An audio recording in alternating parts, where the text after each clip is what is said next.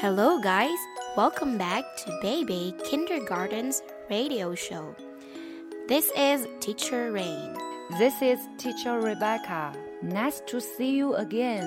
Today, we have our little friends from Ocean class who will join us. Hello, everyone. We are from C class. Hello, my name is Joanna.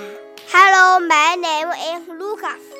Joanna, how are you today? I'm happy.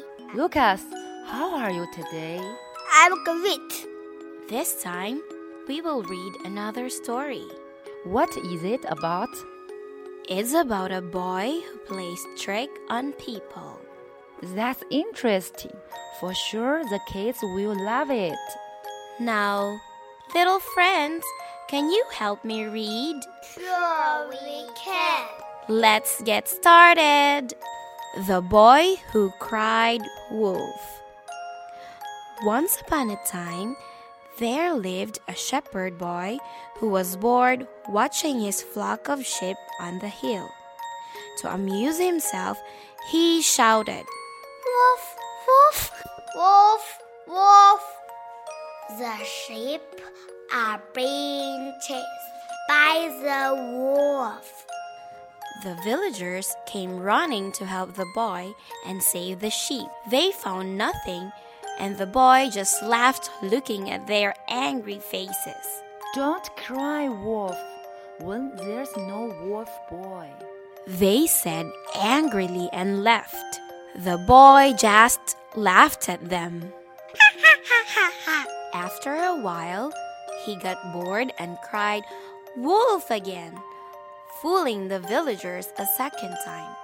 The angry villagers warned the boy a second time and left. The boy continued watching the flock.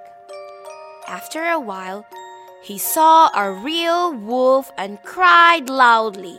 Wolf, wolf, please help. A wolf is chasing a sheep. Help! But this time, no one turned up to help. By the evening, when the boy didn't return home, the villagers wondered what happened to him and went up the hill.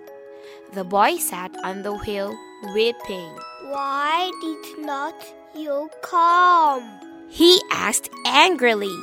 The flag is cut now.